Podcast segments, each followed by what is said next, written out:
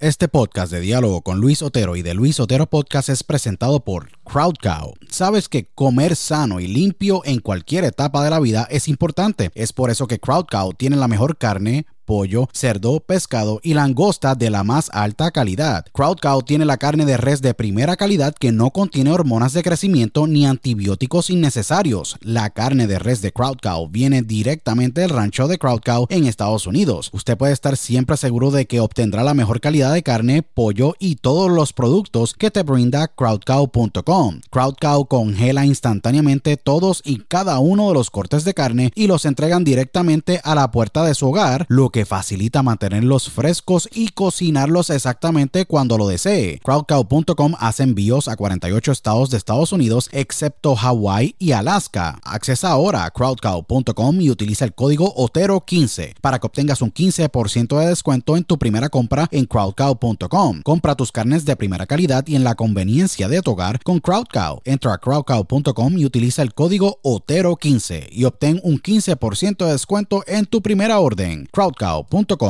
si padeces de estrés, ansiedad y otras condiciones de salud, tu solución es ThoughtCloud. ThoughtCloud.net manufactura el mejor CBD y los mejores productos derivados del CBD. ThoughtCloud tiene el CBD Isolate, CBD Full Spectrum, CBD en cápsulas, CBD en cremas y lociones, CBD en vapes de muchos sabores y los mejores CBD pre-rolls del mercado en sus sabores de Orange Crush, Dragon Fruit, Blueberry Splash y Sour Apple. El CBD de ThoughtCloud es espectacular y buenísimo, ya que tiene tremendos beneficios. Es 100% orgánico, ayuda a mejorar la ansiedad, estrés, bajar la inflamación, dolores crónicos, ayuda a la concentración y otras condiciones de salud. Visita thoughtcloud.net ahora para que hagas tu compra y utilice el código Otero en tu checkout o entra a dialogoconotero.com y accesa el link de ThoughtCloud en nuestro portal para que obtengas un 15% de descuento. Se los digo, ThoughtCloud ha sido increíble para mí y sé que lo será para ti. Nuevamente, accesa thoughtcloud.net y utiliza el código Otero cuando vayas a hacer tu checkout para que obtengas un 15% de descuento en tu compra. thoughtcloud.net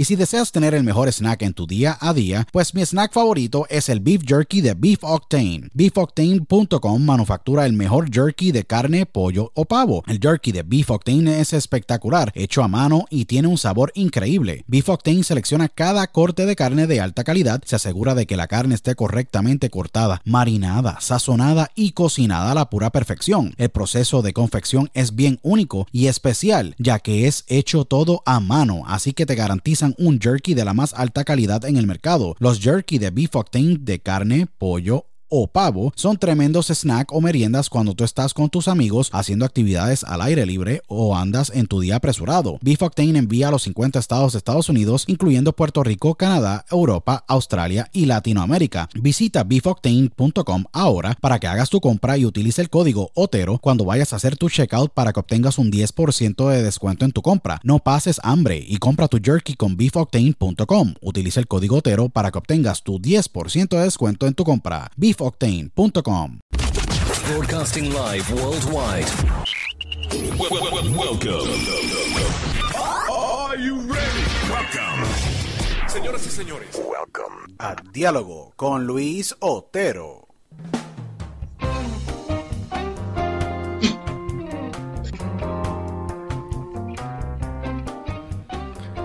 Bueno, bienvenidos a una nueva edición de Diálogo con Luis Otero, aquí tu host, Luis Otero, agradecido con todos ustedes por la, la sintonía de ustedes siempre, por obviamente eh, escuchar el podcast de, Diálogo con Luis Otero y vernos por YouTube y escucharnos en más de 27 plataformas alrededor del mundo, agradecido con los más de 100.000 oyentes que tenemos en todos los episodios, en cada episodio de Diálogo, a todas las personas que nos escuchan en Islas Canarias, España, Centroamérica, Suramérica, eh, Puerto Rico, Estados Unidos, eh, agradecido con todos ustedes por la oportunidad de siempre llevarnos a sus hogares, a sus vidas. Así que le agradezco a todos ustedes. Por favor, síganos en todas nuestras redes sociales, arroba THE Luis Otero.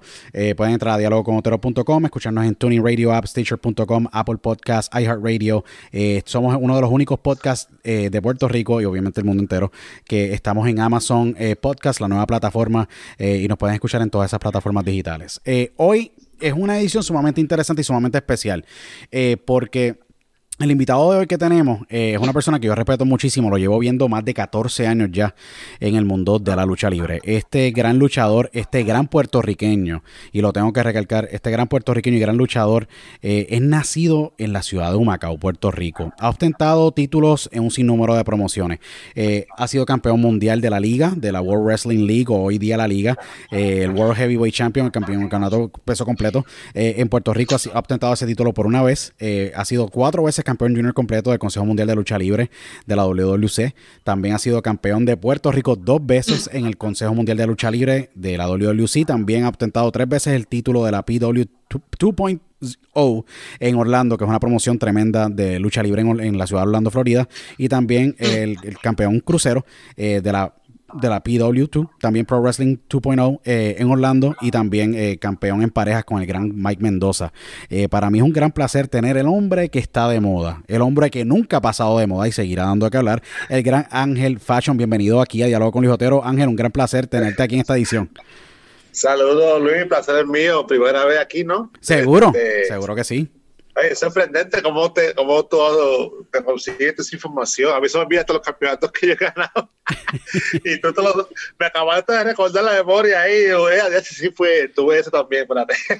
no, es increíble porque has tenido una carrera eh, sumamente impresionante. Eh, Ángel, ha sido muchos años de trabajo, de muchas altas eh, y de muchas bajas, como en todo en la vida. y es bien importante recargar tu carrera ha sido eh, bien interesante porque tú has sido un tipo que nunca te has rendido desde que empezaste eh, en esta eh, sacrificante carrera y esta gran carrera de, obviamente, el deporte de las mil emociones de la lucha libre.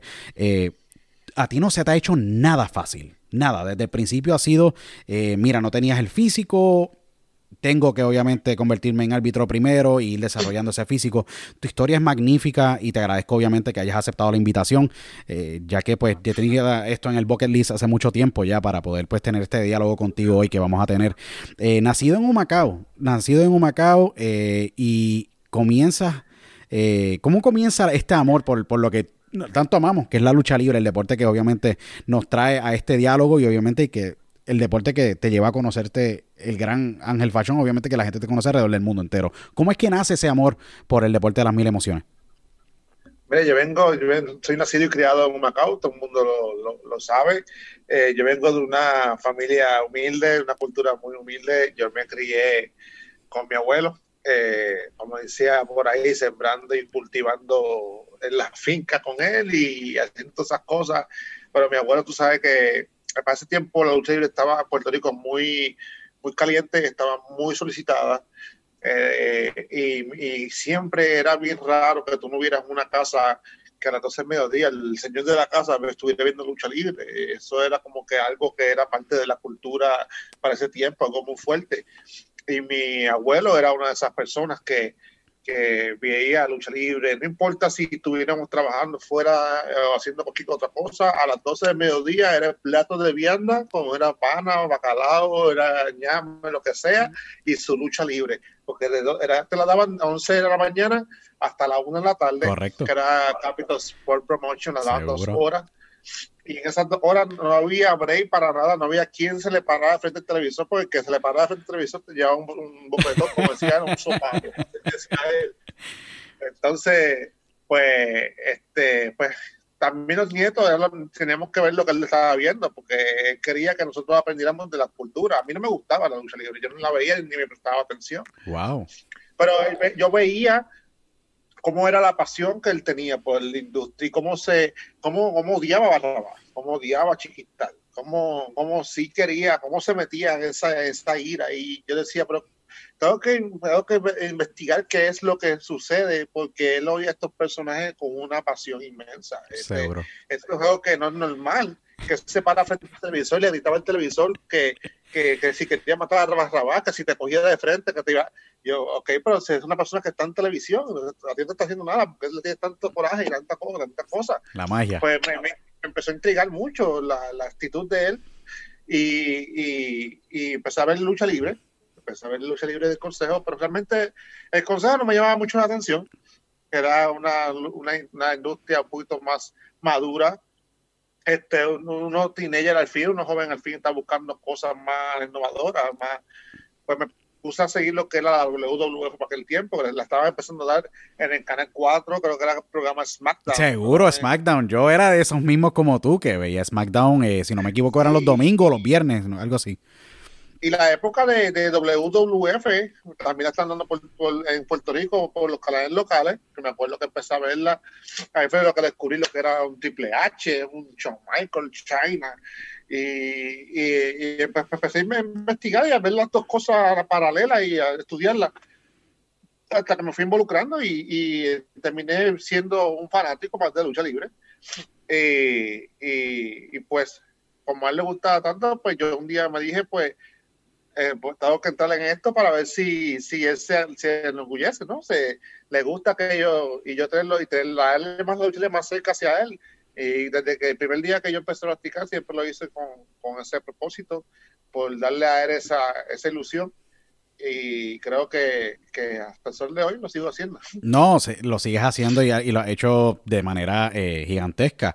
Eh, entras, si no me equivoco, eh, y no sé si tengo los datos aquí correctos, entras a entrenar en el año 2003, si no me equivoco, con el gran Chain Soul, Chain the Glamour Boy, que es y ha sido siempre el extranjero o el luchador importado, como yo le llamo, que más éxito ha tenido en la historia de la lucha libre puertorriqueña si no me equivoco, entras a, entrenar con él eh, y con el gran Tommy Diablo, eh, uno de tus archirrivales, pero uno de, también de, los, de tus entrenadores y el gran Sabio Vega, si no me equivoco.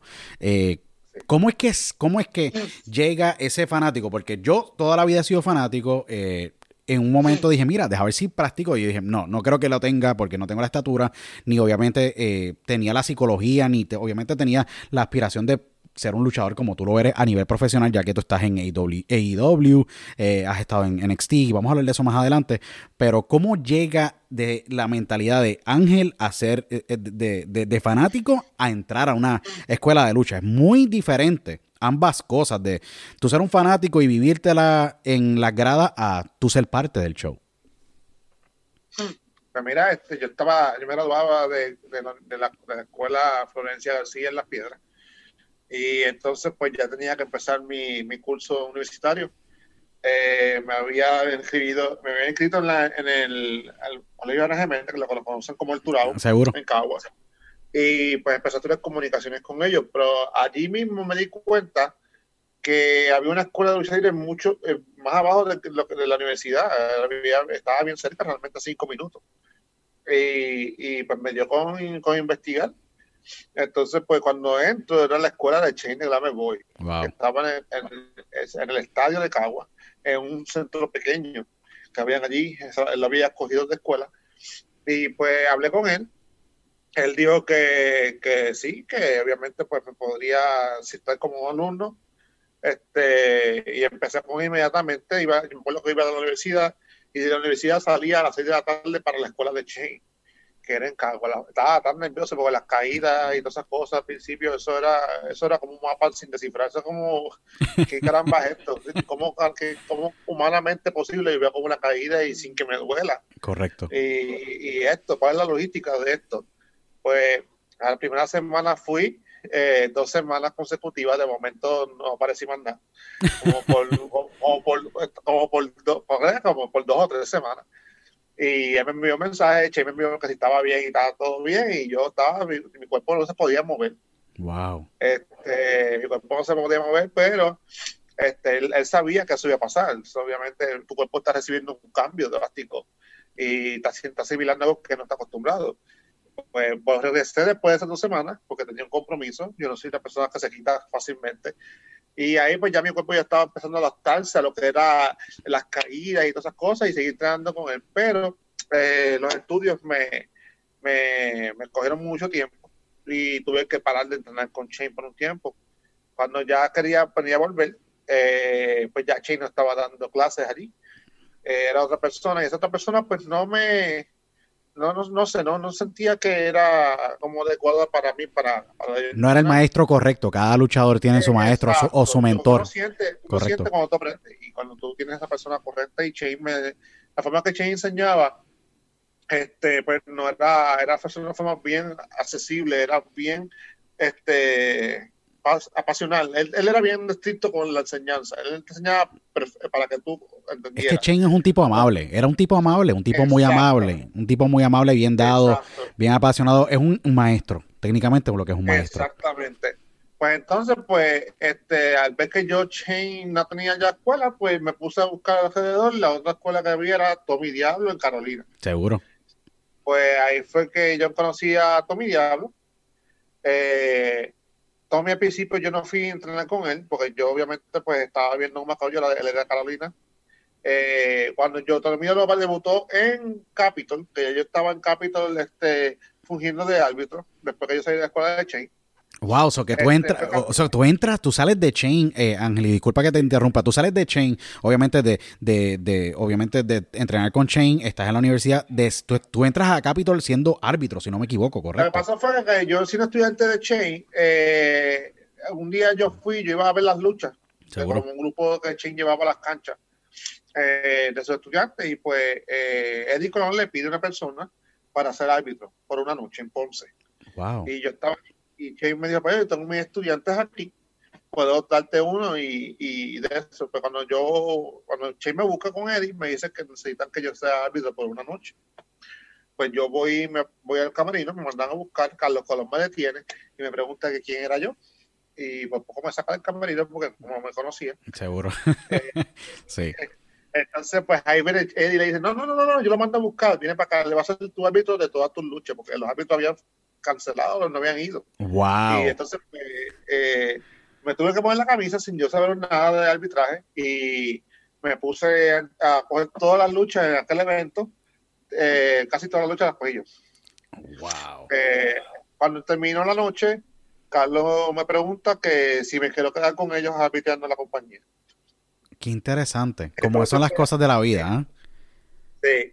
Entonces, pues era por una sola vez y terminé yendo por 11 años consecutivos. No, sí, no, por eso que es una historia impresionante porque tú de, de, eres árbitro. Ahí fue, ahí es cuando yo te conozco. Yo te yo conozco eh, por el televisor, obviamente como miles de personas que van a ver la entrevista y que están escuchando, te conocen, te conocen en una no, te conocen por televisión siendo árbitro. Y en este proceso, tú estás entrenando, me imagino que en Carolina con, con, con Tommy, eh, en, el gimnasio en Carolina.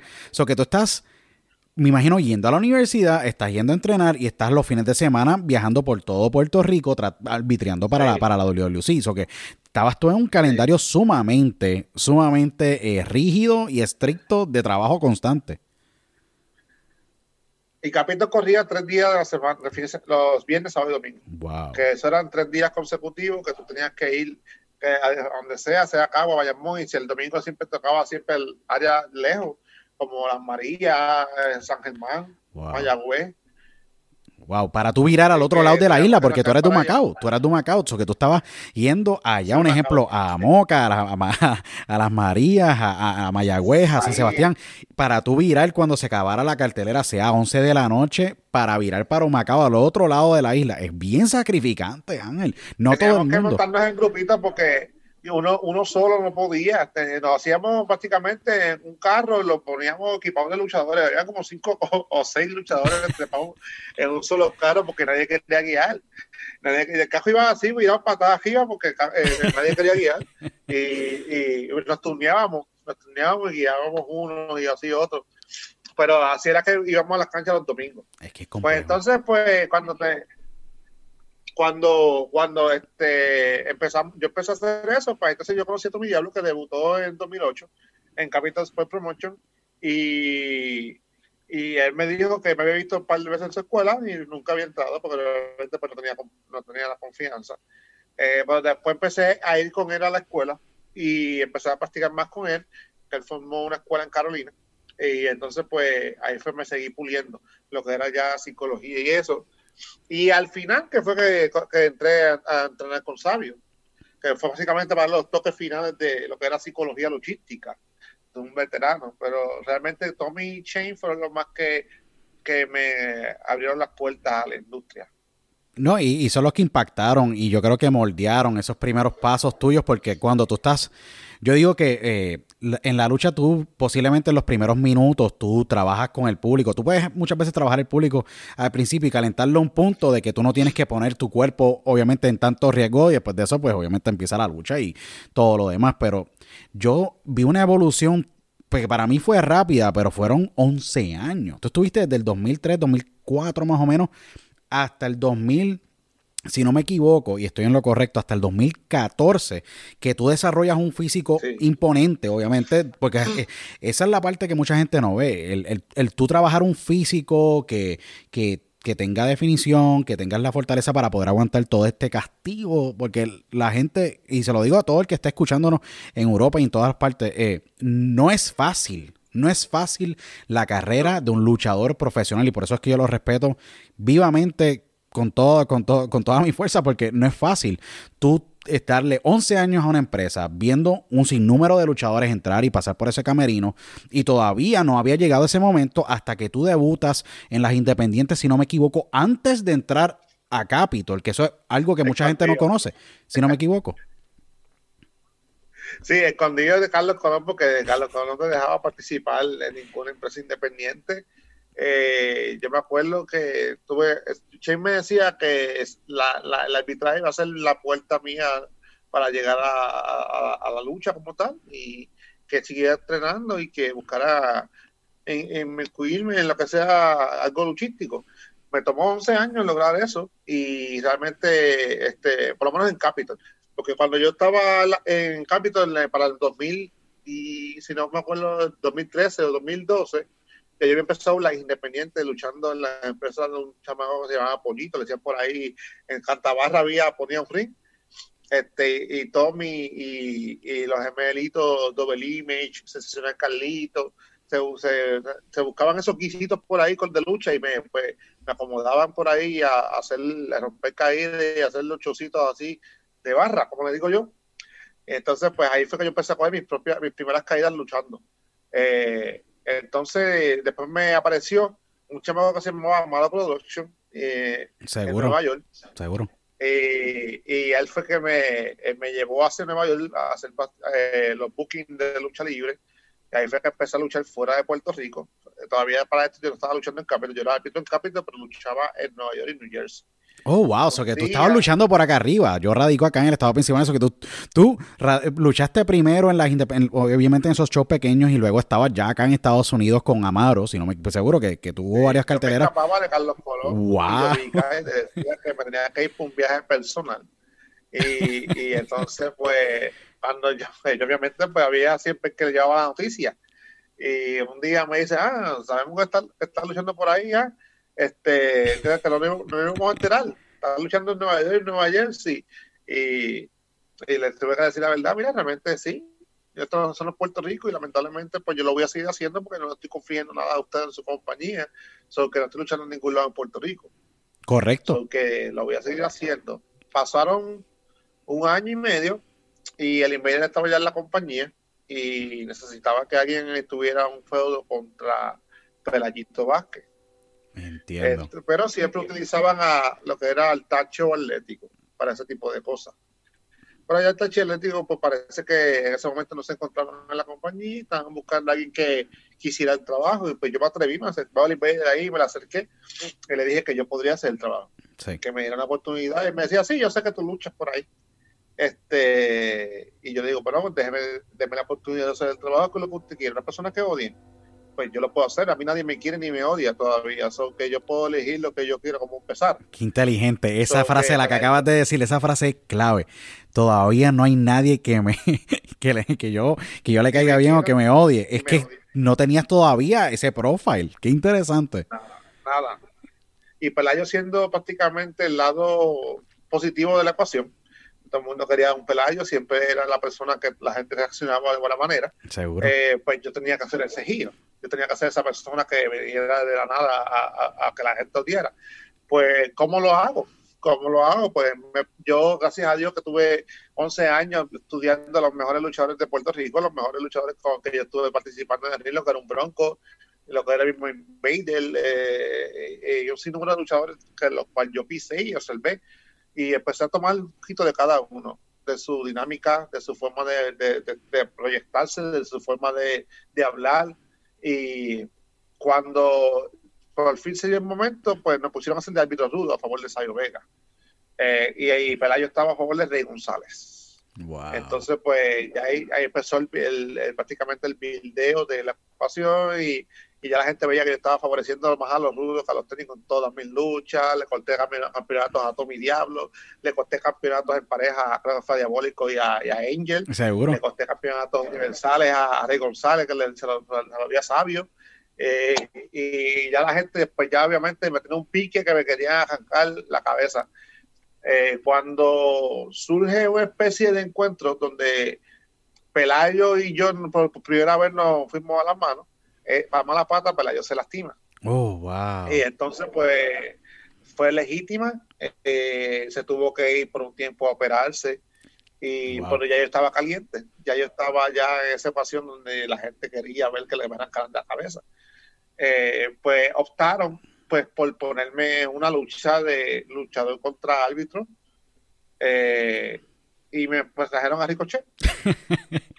me, trajeron a Ricochet. Y le diste una catimba en Bayamón, me acuerdo, nunca se me olvida. Eh, si no me equivoco, fue marzo 30 del 2014.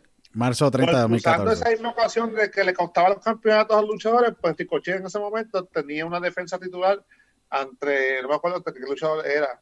Yo sé que yo de todo la lucha hice la vida imposible a Ricochet.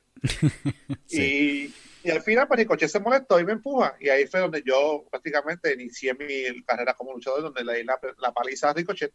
Le, le, di una aprendida brutal que llevó una lucha a la hora de la verdad. Me acuerdo.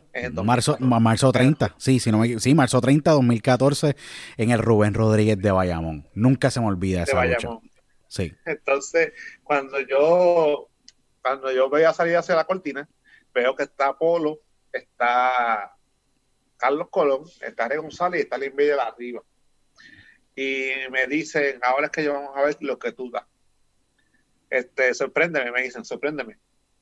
Y cuando yo salgo por la cortina, la, gente me, me el Puerto Rico tiene una costumbre de que apoyan más a Rudo que al técnico, y eso es una cosa que yo nunca he podido descifrar. Correcto. La gente en Puerto Rico le, le gusta, le encanta el rudo, le encanta la persona mala, le encanta la persona este, que sea este bully, eso ellos lo adoran. Entonces es una cosa que no lo puedo entender. Entonces, pues, yo salgo por aquella cortina con aquella camisa de vidrio, con una capa puesta y con el pantalón de lucha y con un guille desde las tres paredes de, seguro que no ni, yo, ni, yo, ni yo mismo me soportaba. este, y aquellos condenados pasaron a aplaudirme. Y yo decía, esto, esto está, esto está brutal pues ahí cojo y entro a luchar con Ricochet y, y luché una lucha muy buena con Ricochet, me acuerdo que me ayudó mucho, era mi primera lucha, estaba nervioso. Y, y nada, y, y, cuando terminamos la lucha, que, que Ricochet y yo este, hicimos un final, me acuerdo que fue donde él me hizo eh, una movida de un FSI, FU y después tiró para el 450 que falló y ahí yo lo cojo con el Spear.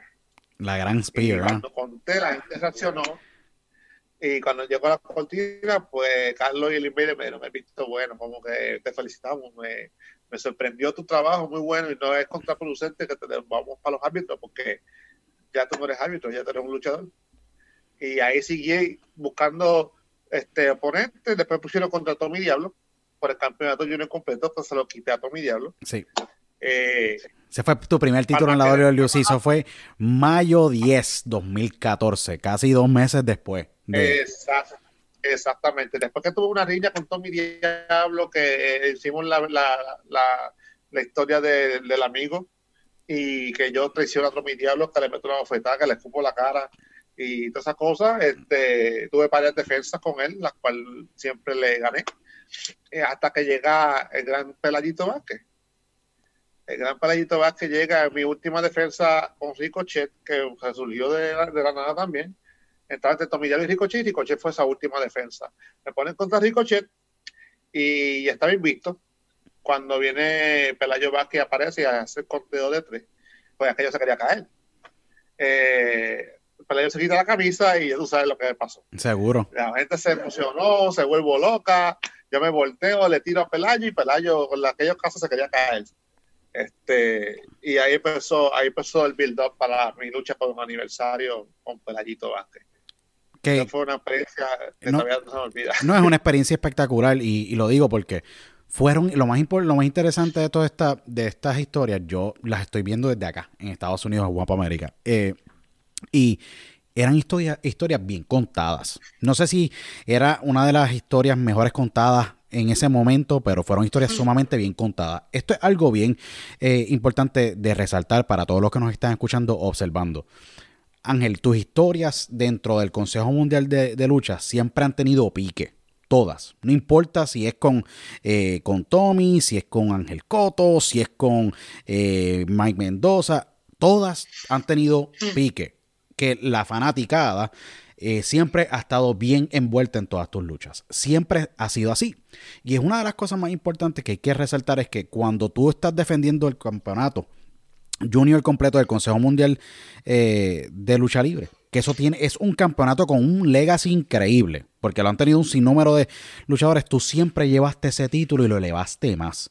Cuando tú te das cuenta de hacia cómo va tu carrera en el 2014, porque eso fueron, ese fue el primer año sólido que tú estás corriendo el circuito con una de las promociones que mayor historia tiene en todo este hemisferio de las Américas eh, y llevando este título. ¿Qué te pasa a ti por la mente cuando a ti, en la cuarta o quinta lucha tuya, si no me equivoco, eh, dentro del consejo, te da, eh, tú con tu maestro, él te pasa la batuta y te da ese título? ¿Qué significa ese momento en la carrera de, Tommy, de, de, de Ángel Fashion. Y me imagino que la de Tommy ya lo significa mucho porque es como que, wow, yo entreno a Ángel y yo le estoy dando mi voto de confianza para que él lleve el campeonato eh, junior completo a ese nivel donde, él, donde lo tiene que llevar.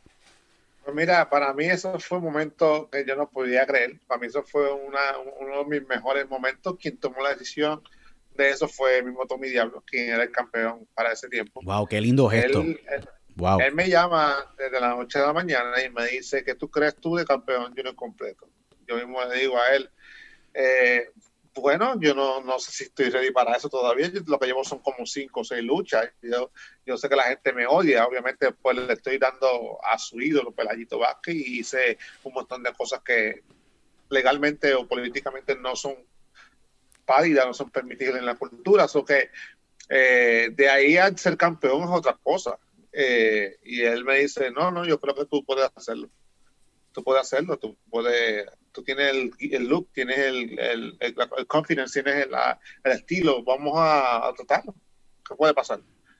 Pues empezamos a hacer la historia donde todo el mundo sabe que yo soy amigo de Tommy Diallo por muchos años. Seguro. Y, y, que tenemos una relación muy cercana en base, no aparte de la lucha libre. Eh, pues la, la gente se, se, metió mucho en la historia cuando yo, él me dice que, incluso me dice, yo sé que tú tienes tu motivo para estar luchando, tienes tu eh, meta, yo soy campeón, tú estás viendo el campeonato, y, pero yo te puedo ayudar. Cuando estás esperando que un amigo te dice eso, lo más que tú puedes decirle es gracias, ¿no? Seguro. Y, y por el contrario, yo no quise decirle gracias, yo le escupí la cara y le ofetí la cara. sí, que ahí, eso, ahí es que llevas el feudo, que... ahí es que tú llevas el feudo, ahí es que tú sacas la ira del fanático, que es lo que tú estás buscando. Exactamente. Los viejos me querían matar. Eh, la, la oferta que yo le metí a Tommy yo creo que todavía se acuerda de ella. eh, eh, si le preguntas, todavía se acuerda de ella. Me imagino, el gran Armando, ¿ah? se, debe, se debe acordar de esa oferta. ¿Y, ¿Y, sabes por qué le metí esa oferta? Pues esto es una oferta que nadie sabe. Sí. Le metí esa oferta porque cuando yo era árbitro de las compañías, que me tocaba arbitrar las luchas de él, sí. él buscaba cualquier momento para darme una oferta a mí como árbitro. yo tenía, yo tenía como de 15 a, a 20 bofetadas de parte de Tomiguelo sin cobrar. y lo primero, que, lo primero que yo le dije a él, cuando me toca a mí el momento, la oferta va a ser por todas las que me diste que no te, que no te cobraba. y él sabía que esa oferta iba, iba a tumbar la cara. La, cuando yo cogí en Cataño y, y, le metí aquella oferta, yo se la metí de tres días de distancia. como si vivía desde, desde, el domingo. Sí. Y eso para él, este, él mismo me lo dijo, coño, me diste esa oferta o, para que me acordara toda la vida. Tú sabes que sí, eso, eso es lo que iba. Pues entonces, pues la gente se me, se me tiró encima esa noche eh, yo le prendí una, paliza a Tommy Diablo y, y, ahí fue que hice la, la, eso como que iba para el campeonato junior completo. Ya la, la, historia estuvo bien caliente por mucho tiempo, hicimos un montón de, de, de in-ring en diferentes compañías que estábamos locales, que participábamos los dos. Y hasta que llegó la lucha en el Bayamón, en la, en la Gran en la gran Pepín Cestero, que había mucha historia ahí con él, obviamente en sus tiempos como Mr. San Juan Tommy Diablo en la IWA y decide pasar la batuta y tú llevarte el título. Eh, que carga mucha historia. Eso es lo que yo le digo a la gente, carga mucha historia porque tantas cosas han pasado en la Pepín Cestero. Eh, yo creo que es, es, una de, esos, Yo digo que es el templo luchístico eh, más sagrado que hay en Puerto Rico, adicional de, otros de otros venues, porque ahí ha pasado de todo. ahí han pasado las mejores. De la era moderna. Sí. De la era moderna, la provincia estero prácticamente en la casa de la lucha Sí. De la era moderna, porque antes estaban los estadios. No, seguro. Dejaron de operar por mucho tiempo, pero ya después de un tiempo para acá, la provincia estero adoptó la lucha libre y y entiendo que para un luchador luchar en la provincia entero y coronarse campeón ahí, pues es mucho, es mucho más de lo que uno piensa. ¿Tú entiendes? Que para mí fue bien importante que hubiera sido ahí. No, definitivamente. Eh, Ángel, eh, en el proceso del desarrollo de tu personalidad, eh, siendo Ángel Fashion, el hombre que está de moda y tú creativamente invertir alma, vida y corazón en tu personaje, en un momento se añade Vanila Vargas para obviamente complementar esa magia que tú estás llevando en cada lucha, en cada encuentro, en cada entrevista en televisión, en cada momento, ¿me entiendes? La tienes en esa esquina y ella se va desarrollando como luchadora que es, ya que se encuentra en México haciendo campaña, si no me equivoco, con el Consejo Mundial de Lucha Libre actualmente, pero ustedes van creciendo los dos a niveles de exposición y de poderse familiarizar con un sinnúmero de eh, luchadores importados que llegan a Puerto Rico y los ojos empiezan a caerle encima a ustedes. Cuando ella se añade a la ecuación, yo creo que se crea la magia de lo que es eh, una ballet y obviamente un luchador que tiene esa actitud y es un heel. Eh, ¿Cómo se da esa, ese blend? ¿Ya eso se venía trabajando? ¿Ya tú lo venías pensando en algún momento cuando estabas comenzando tu carrera? ¿O llega por cosas de la vida y se añade a la ecuación y inmediatamente trabaja?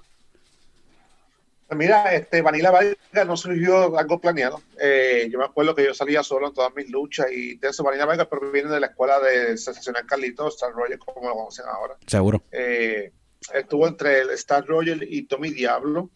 Eh, entonces, pues yo me acuerdo que ese día que ella salió, yo estaba, venía de Ponce, venía tarde para la cartelera, yo luchaba, defendía mi correa junior completo contra Mike Mendoza por primera vez.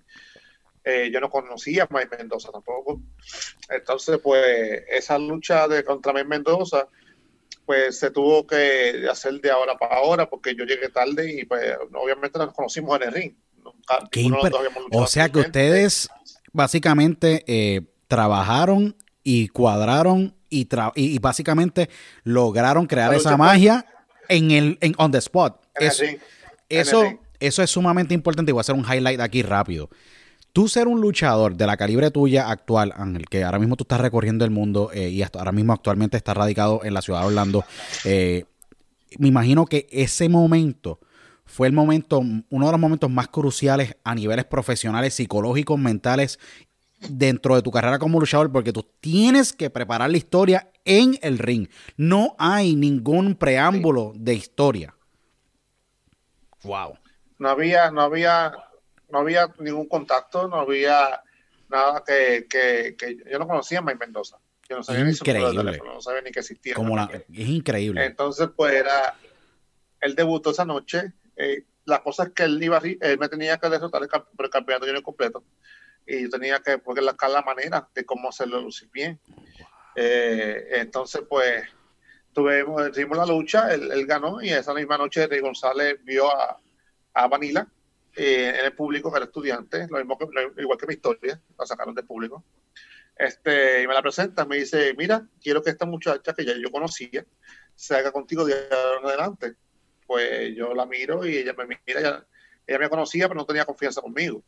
Este, pues yo le dije, pues mucho gusto, pues vamos a salir de la banda. Ella era una muchacha muy tímida, era demasiado de muy tímida, ella no sabía lo que era manejar público, ella no sabía, para sacarla por la cortina la primera vez fue un problema, pues estaba muy nerviosa.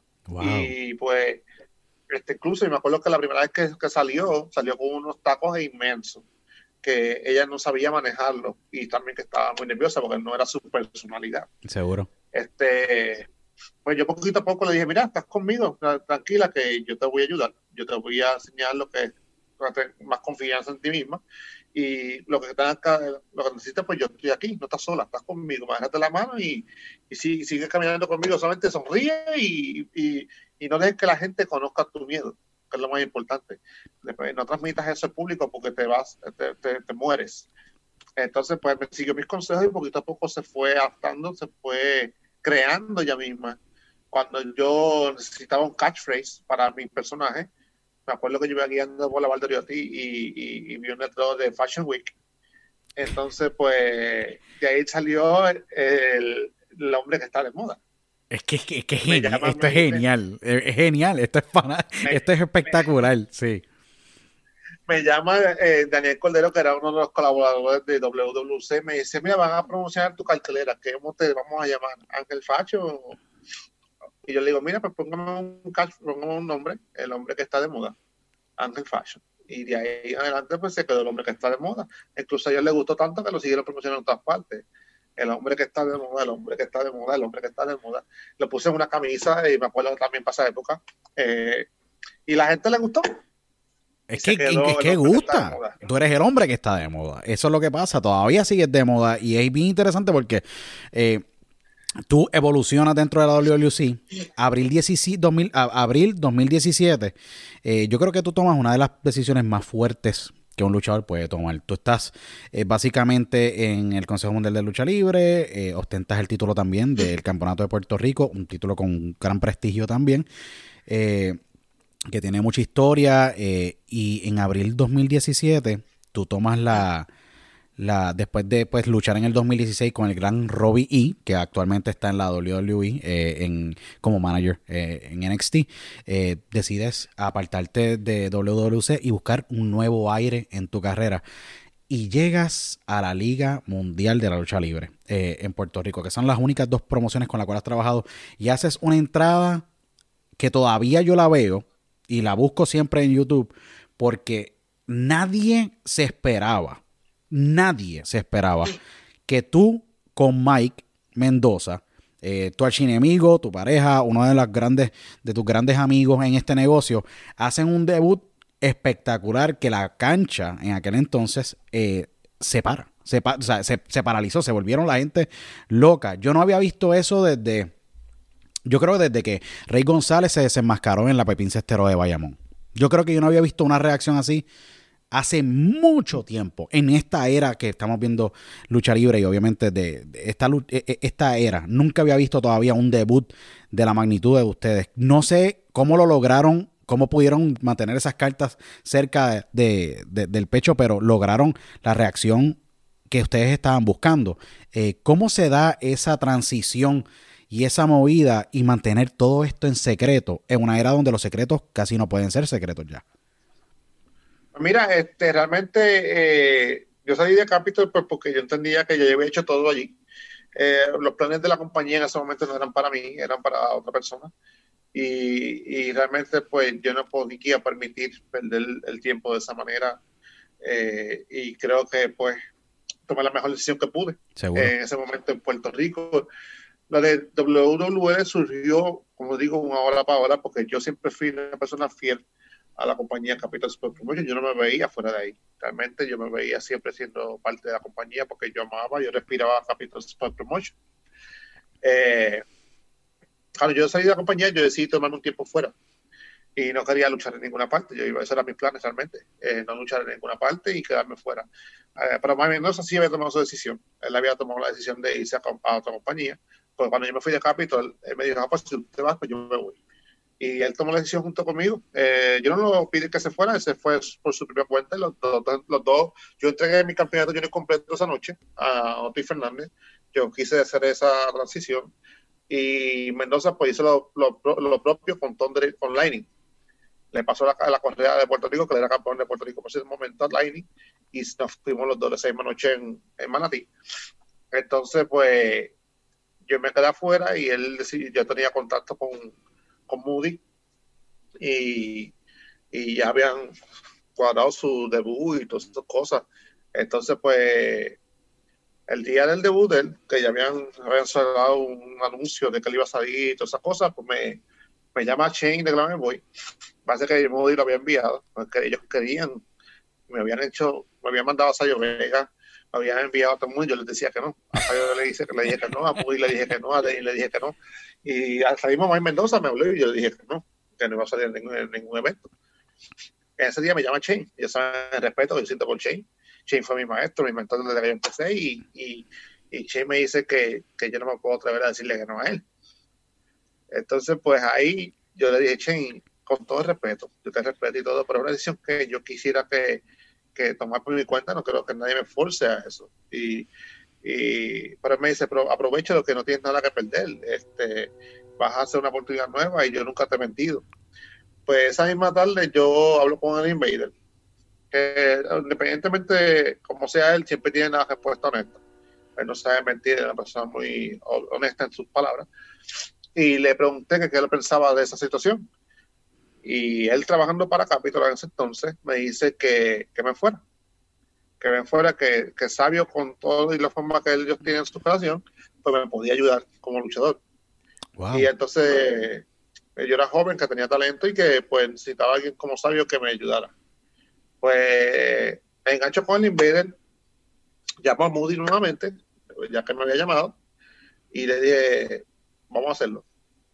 Esta noche voy a estar ahí. Y él me dijo, ah, ¿verdad? No me estás mintiendo.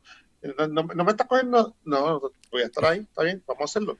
¿Qué se chave? ¿Qué, qué puede pasar? Pues eh, él cuadró todo, buscó mi música y todas las cosas y me dijo que no llegara a la cancha hasta cierta hora, que era que yo iba a salir. Nadie sabía, nadie en el camerino sabía que yo iba para allá. Eh, se enteró unos minutos antes de una media hora antes de que yo saliera. Qué espectacular. Esto es La espectacular. gente no sabía nada. Cuando de ahí me vio, se sorprendió. Este Moody me llevó atapado hacia la cortina.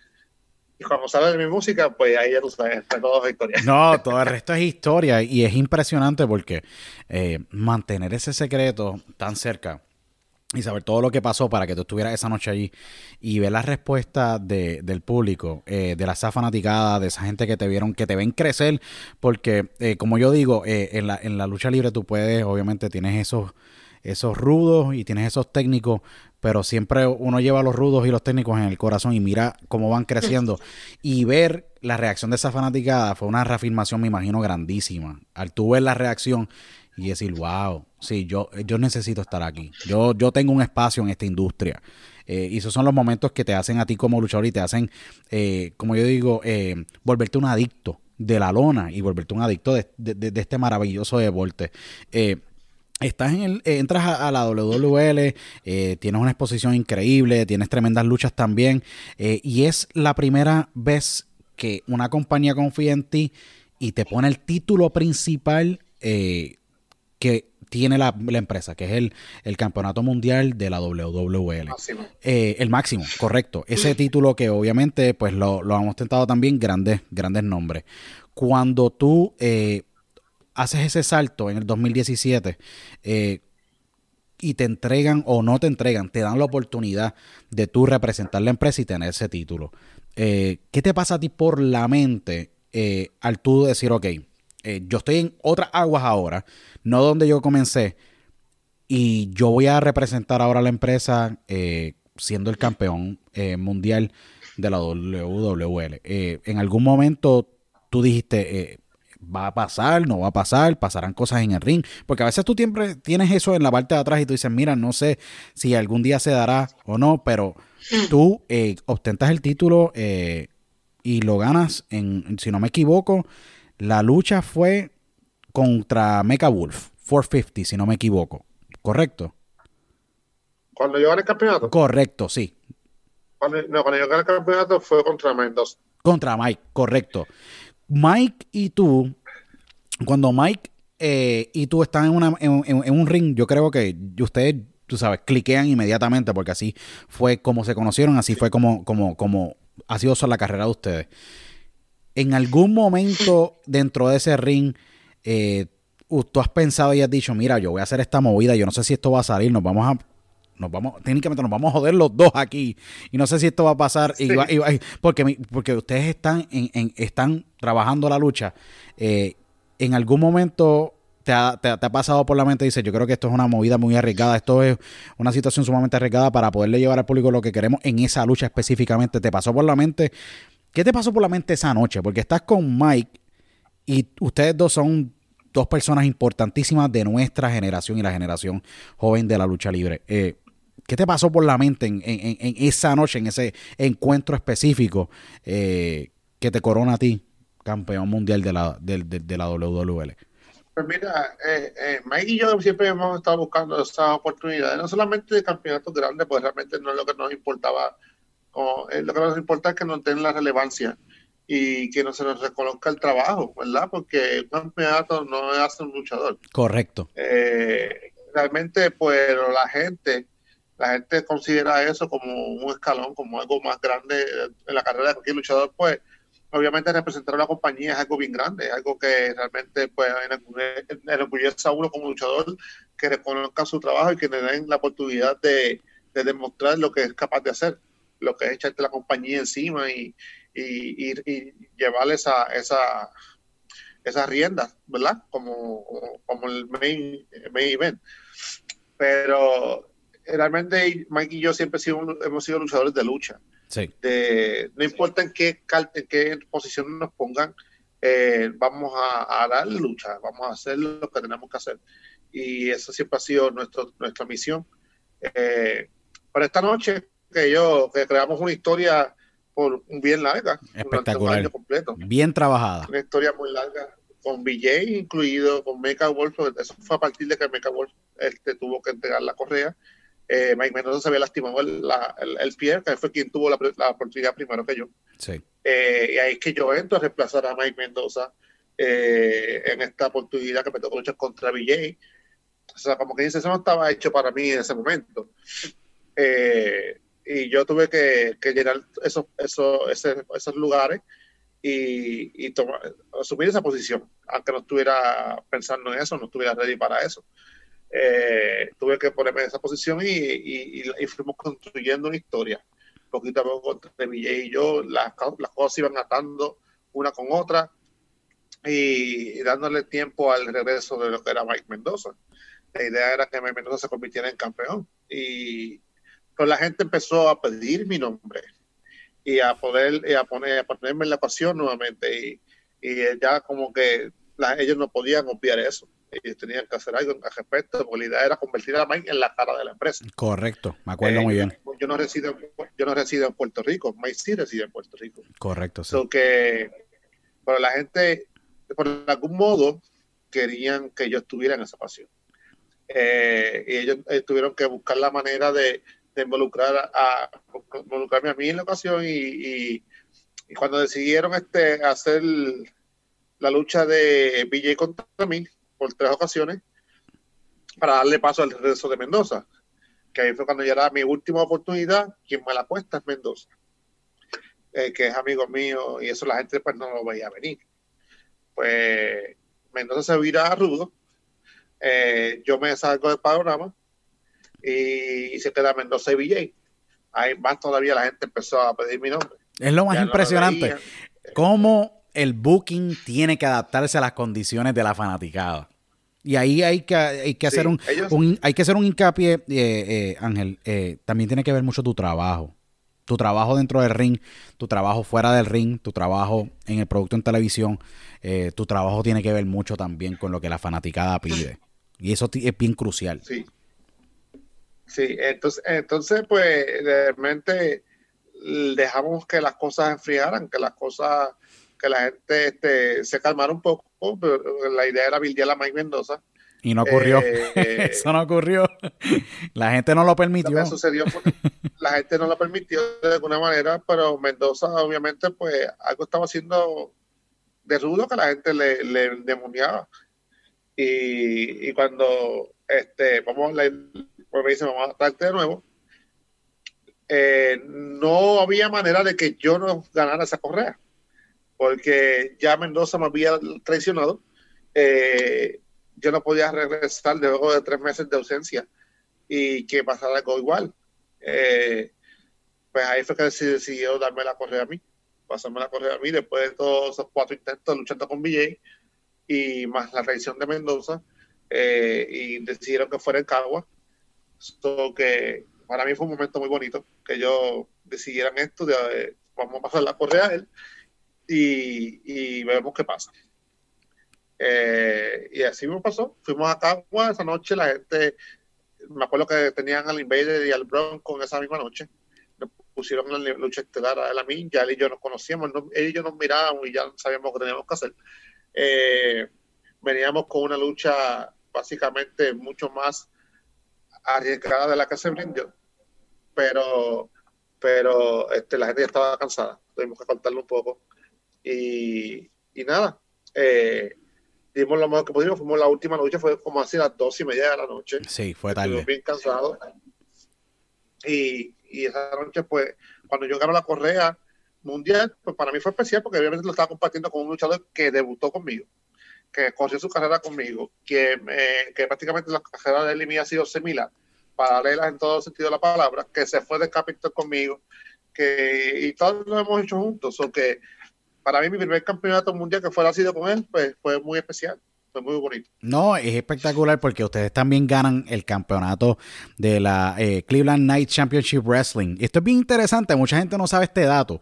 Eh, en el mayo 20 de 2018, eh, Mike Mendoza y Gran Ángel Fashion, la marea, obviamente ese era el, la marea, que, es, que es un nombre espectacular también, porque lo tengo que decir, tú eres un genio en los nombres. Eh, ganan los títulos contra, yo creo que debe ser también un momento que no lo vivieron en Puerto Rico, pero lo vivieron acá en Estados Unidos, con yo creo que la mejor pareja que ha existido de luchadores en la historia de la lucha libre puertorriqueña. Han habido tremendas parejas, no le quito crédito a ninguna, pero ninguna como la artillería pesada, Thunder y Lightning. Ustedes, si no me equivoco, en, en el estado de Ohio, eh, tienen este, esta lucha eh, y es espectacular ver eh, que ustedes comparten el ring eh, con estas dos leyendas que vimos crecer y ganan los títulos juntos. Sus carreras obviamente nunca van a poder ser separadas, aunque usted, tú estés radicado en el estado de la Florida teniendo mucho éxito, creciendo muchísimo, obviamente...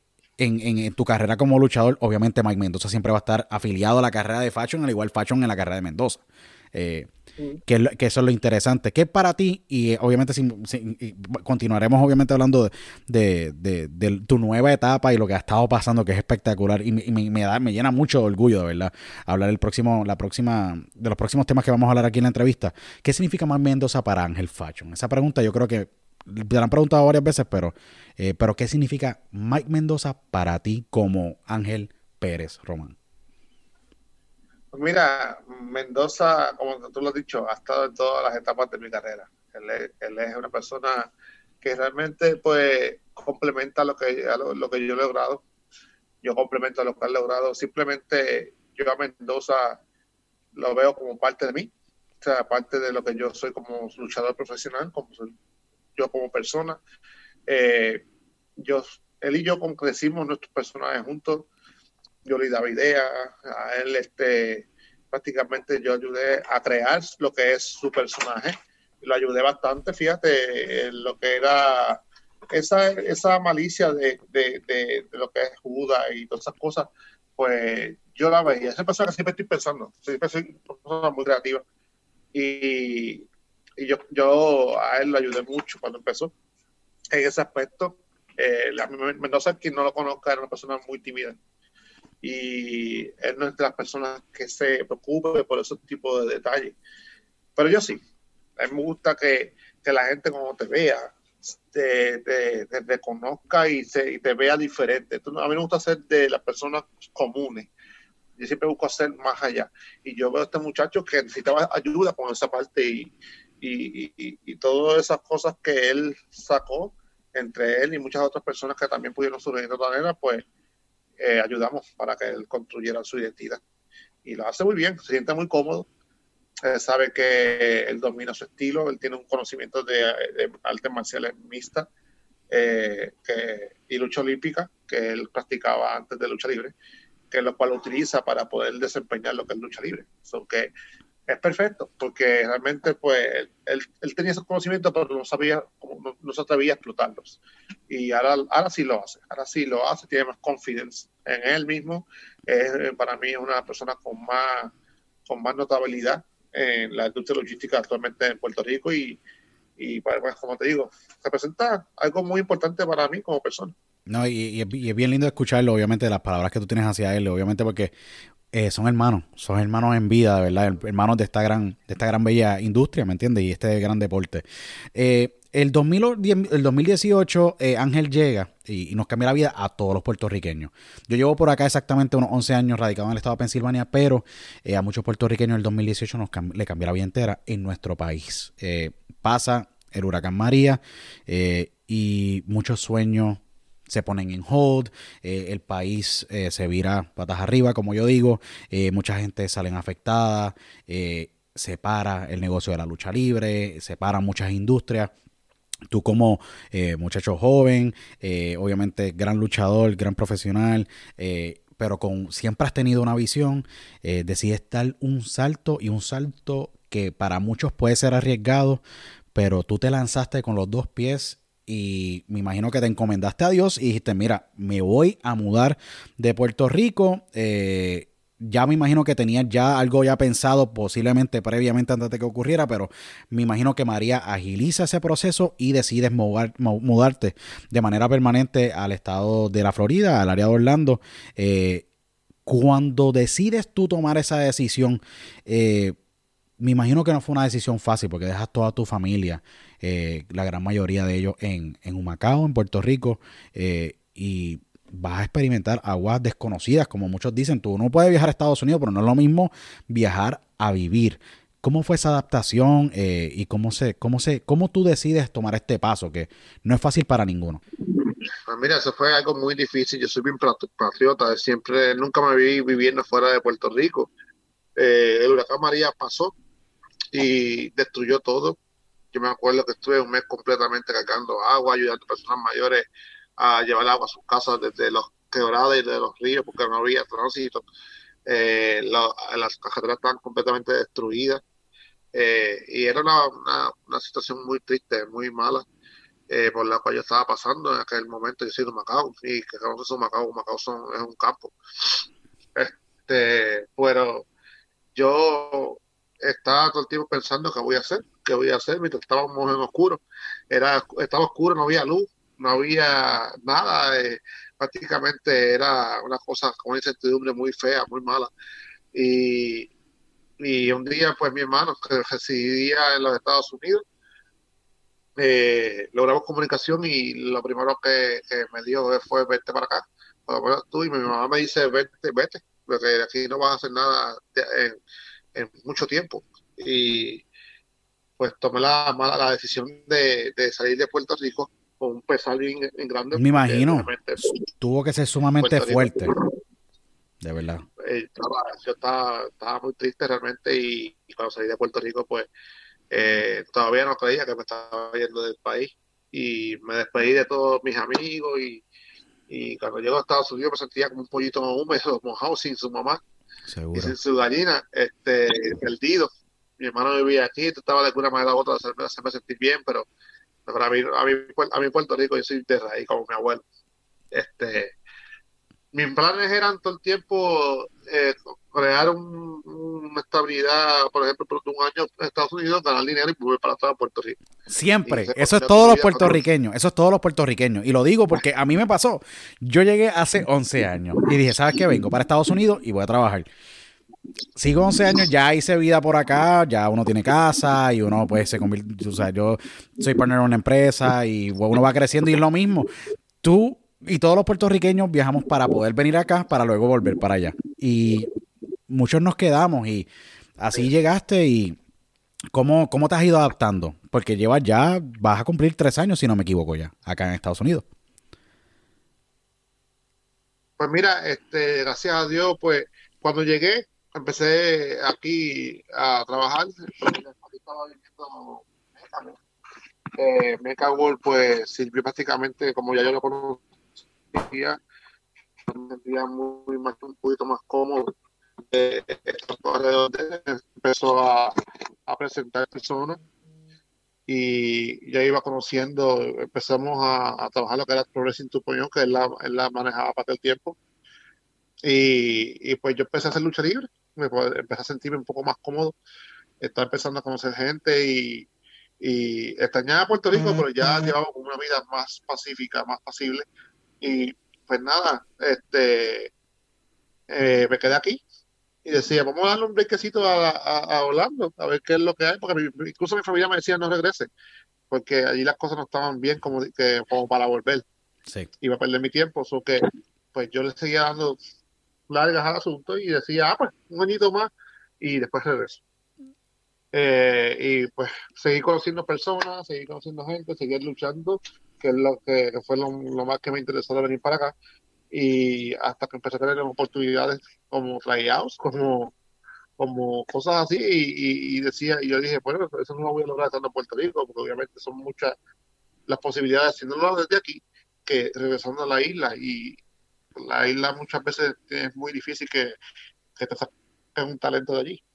No, definitivamente. Y pues nada, me quedé, me quedé aquí eh, y empecé a conocer muchas personas y hasta hacerlo hoy, pues ya tengo un montón, ya me siento parte un poquito más confiado viviendo acá, yo conozco un montón de personas ya y, y me cago desde que se fue, pues yo me cargo de la, de la escuela de lucha libre, del Progressing 2.0.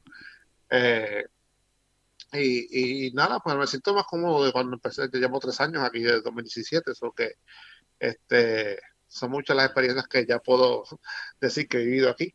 So que ya Puerto Rico lo amo y lo extraño, pero ya pude entender definitivamente de que mi objetivo y el propósito de mi carrera está aquí.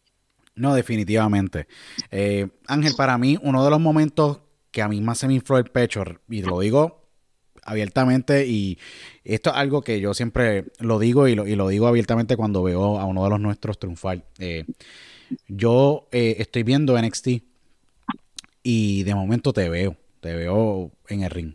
Eh, y para mí fue un momento sumamente, a mí se me pararon los pelos y todavía se me paran los pelos, me dan los goosebumps.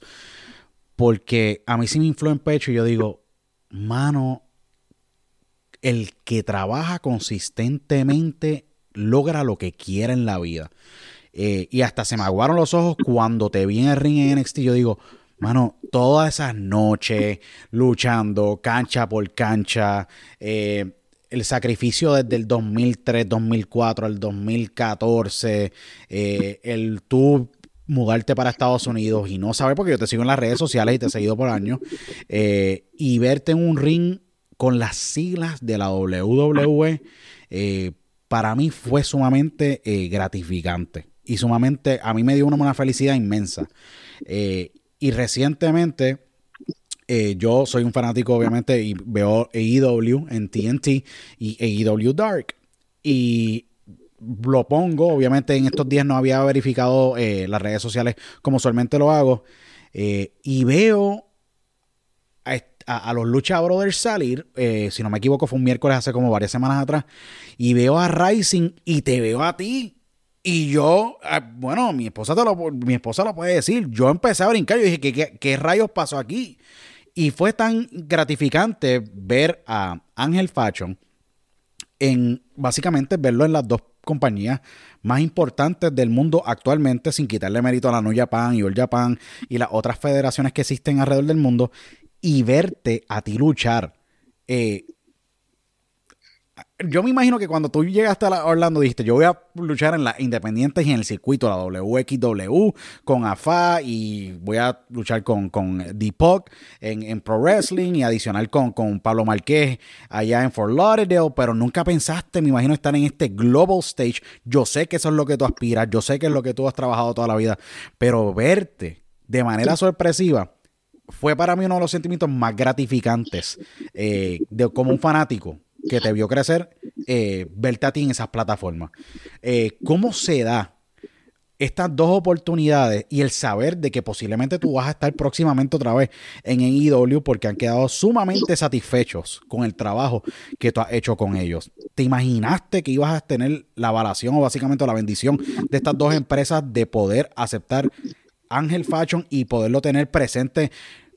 Sea para obviamente trabajar con como enhancement talent o trabajar con los talentos de ellos, pero tener esa, esa aceptación. No toda empresa te abre las puertas a esta magnitud y te decide poner un ring de ellos a escala mundial. Pues mira, eh, en un cierto punto yo llegué a un momento donde yo perdí la, no, no, no que perdí la fe en esas cosas, yo perdí la, que, que fuera posible en un momento cercano, porque hoy en día un poco complicado en cierto modo de llegar a estas empresas porque la, quien la acapara son personas desconocidos y es un poco difícil que tantos luchadores que hay en Orlando, tantos luchadores que hay, hay muchos luchadores independientes. Realmente hay demasiados luchadores independientes. Y si ustedes no han tomado, no se han, dado cuenta, yo en Orlando no lucho mucho. Este, yo realmente donde único tengo la escuela de profesor de que la manejo yo. Eh, pero yo realmente aquí en Orlando eh, no lucho mucho me han luchado fuera de Orlando que de lo que lucho aquí. Se ha luchado en Miami, eh, allá en Cocoa, pero aquí en local no he luchado mucho porque es demasiado talento, demasiados luchadores. Y esa era una oportunidad como que de mil, un entre mil. So que tengo conocido, la gente me dice, ah, pero ¿por qué si tú tienes a tantos muchachos del NXT que son amigos tuyos?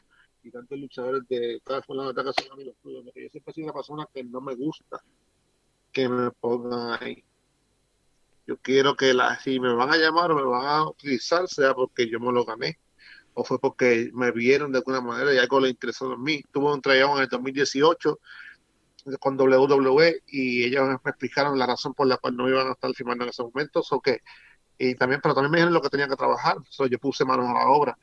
Eh, donde más colaboraba y donde más tenía ese taller era en Atlanta y Puerto Rico. Eh, que estaba trabajando con mucha lucha Atlanta, sigo trabajando con ellos este, hasta que se acaba la pandemia. Eh, y pues me puse a trabajar en eso. Nunca permití que ningún luchador de NXT pusiera su porque no, iba a sentir mío. Eh, gracias a esta pandemia que pasó ahora, eh, empezaron a estar requiriendo luchadores independiente porque eh, muchos luchadores de, las empresas no querían trabajar por el que razón, eh, no querían estarse exponiendo y, pues empezaron a estar trayendo la, la, de afuera. Eh, a mí se me ocurrió enviar un email y, a ver qué pasa. Nunca lo contestaron al principio, pero, pero realmente cuando veo un día que una de esas personas que yo le había escrito me contesta para atrás. Yo estoy, trabajando, yo un trabajo eh, normal, todo un trabajo regular eh, aquí en la Florida y pues veo ese email y lo leo y me dice, te voy a traer para tal fecha y eso. Y yo, oh, me tomó de sorpresa. Para mí eso fue una, un momento bien emocionante porque era la empresa grande que me estaba diciendo que me va a llevar. So que ahí fue cuando hice mi debut con AEW para y, yo cuando llegué allí yo no podía creer que estaba allí. Yo, decía, no, me tuve que, que arrodillar ni pedirle a nadie, ellos me, me confiaron y me iban a traer y así me fue. Ya estoy aquí, tengo que dar lo mejor de mí. So que así mismo fue cuando llegué allí, había muchas caras conocidas, como Santana y Ortiz de LIS y todos esos muchachos que me hicieron sentir en casa, me sentía muy bien con ellos alrededor compartimos anécdotas viejas de cuando ellos fueron a Puerto Rico, cuando luchamos con ellos, Mike Mendoza y yo, eh, Penty Phoenix que había luchado recientemente Mendoza y yo también en Atlanta. Eh, y realmente fue una experiencia muy agradable ver que tantos latinos están allí haciendo lo suyo, lo propio, y, que cuando yo llegué me recibieron como si yo fuera parte de ese roster por mucho tiempo. Eh, y todavía lo hacen, cada vez que hago apariciones con ellos, ellos me tratan igual y, y, ahí yo entendí que pues todo tiene todo requiere un tiempo, todo tiene su espacio y tú no puedes mejorar nada, todo está para ti en el momento que tenga que llegar y así soy yo, yo no, yo no pido, simplemente hago mi trabajo y hasta que Dios quiera, hasta que Dios quiera que pase, pues ahí va a pasar. No, definitivamente. Cuando, también fue igual. Sí, no, este, definitivamente, definitivamente, definitivamente. Me acuerdo que me dio el email de una persona con la que se, se recluta los, que recluta los talentos extra de la compañía. Y tú solamente pásame el email que yo voy a escribir. Si me quiere leer o no me quiere leer, ese es el problema de él. Disculpa. Pues entonces, pues le escribí. Él me contestó desde el momento right away.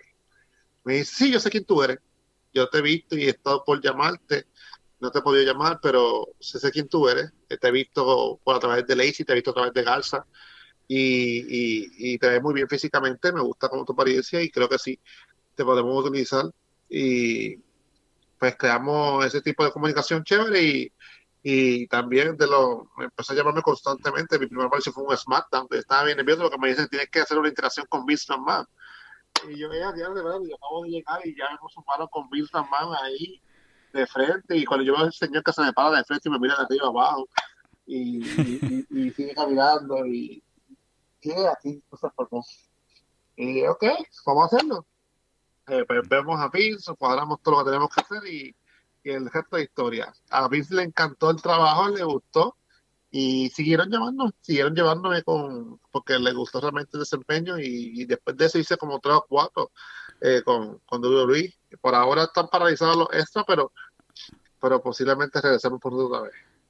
Eh, Ángel, es bien, es bien eh, increíble la, tu historia, de verdad. Eh, y por eso que yo estaba loco por tener este diálogo, porque eh, es, el trabajo habla solo. Tú no hablas mucho, tu trabajo habla solo.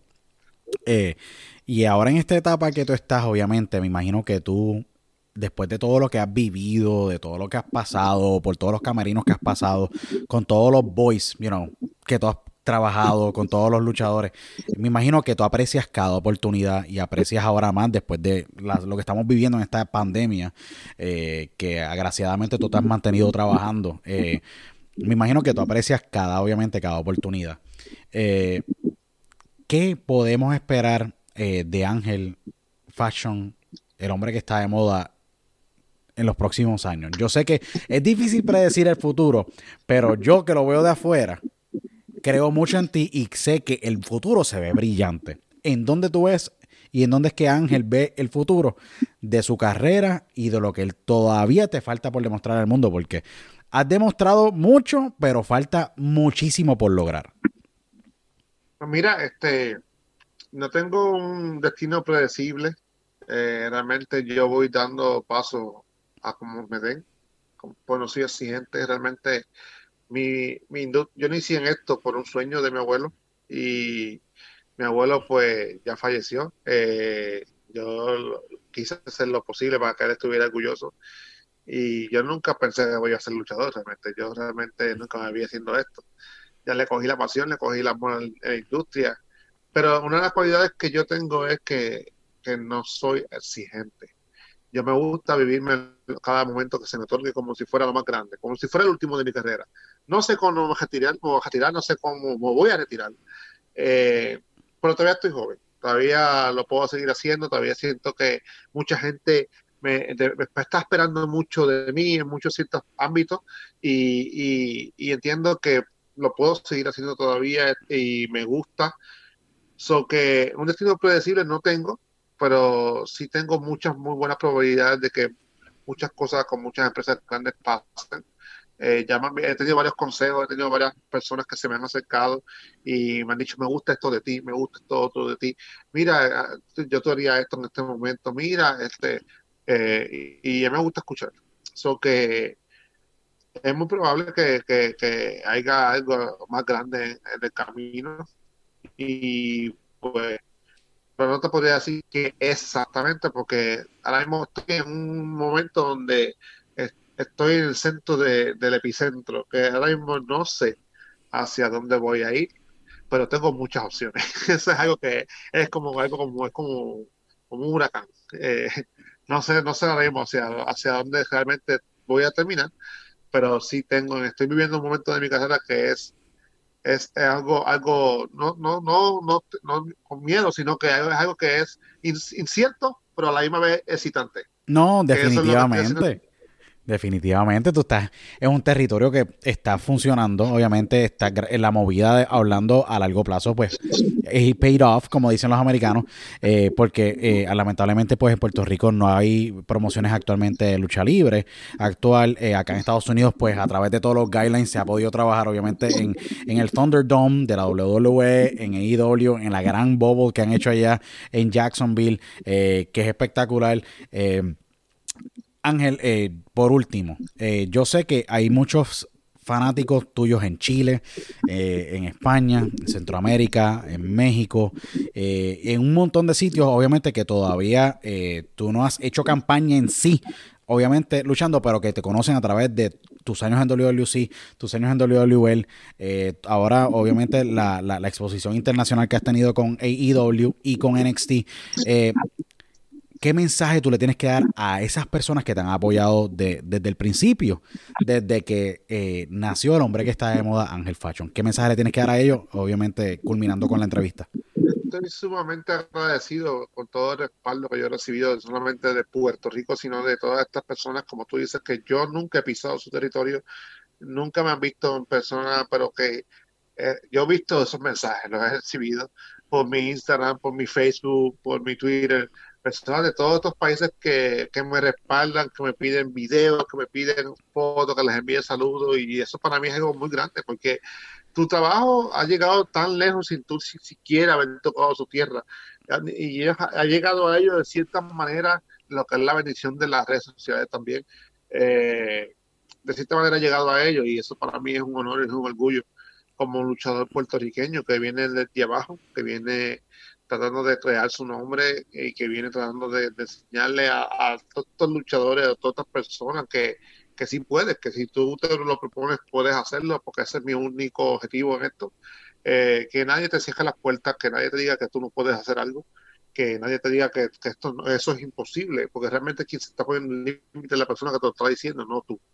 So que a mi, mi entender, yo siento que que lo que yo quiero lograr es ser una influencia positiva en, muchas personas y, y al yo ver este tipo de reacción, eh, pues me, me, da a entender que sí lo estoy logrando de cierta manera, que si ellos están entendiendo el mensaje, que sí les estoy incitando a que no se rindan y para mí eso es más que gratificante, eso es más que suficiente.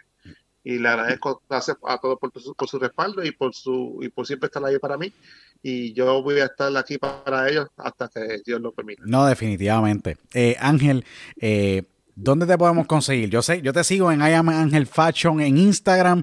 Eh, obviamente tengo, eh, obviamente eh, también lo tengo que decir. Entren a prowrestlingtees.com slash Angel Fashion y busquen su camisa espectacular que pueden conseguir obviamente del hombre que está de moda, Ángel Fashion. ahí pueden conseguir obviamente los diseños bien brutales de la anexión. Que por ahí de Progressive Tea, que viene una nueva muy pronto. Este, creo que para este miércoles ya la estoy este, sacando, si Dios permite. Si no, este fin de semana más tardar. Pero viene una bien divertida, incluye muchos personajes de la industria bolicua de lucha libre, eso que Vamos a ver si les gusta. Yo tengo la de la anexión. Yo tengo la de la anexión, obviamente, que está en prowrestlingtees.com slash Angel Fashion. Entren también al Instagram de, de Angel Fashion. I am Angel Fashion. Eh, y estén bien pendientes porque está subiendo constantemente contenido, todo lo que está pasando, obviamente, en IW, eh, todo tu trabajo, obviamente, todas las, todos tus appearances que tienes, todos tus tus bookings. Eh, pero entren a prowrestlingtees.com slash Angel Fashion. Eh, vienen por ahí camisas nuevas. Eh, apoyen sus luchadores, especialmente apoyen a Ángel. The King of Spear. Ok, The King of Spear, el hombre que ha perfeccionado el Spear. El Spear, Goldberg lo, mira, yo, yo, voy a decir este comentario, estas son expresiones mías y lo dejo claro. Goldberg tenía su Spear, sí era buena, pero bastante rough.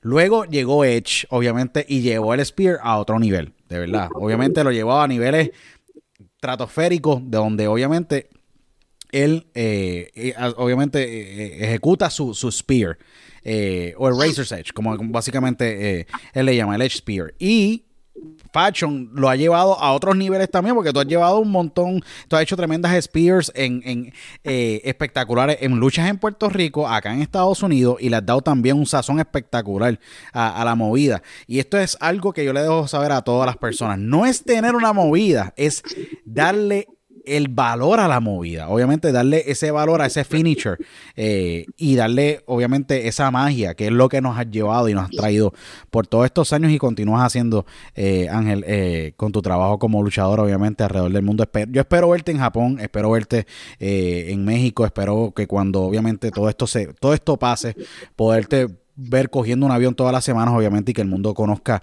eh, más de, de, lo que tú das dentro de ese ring, porque hace mucha falta.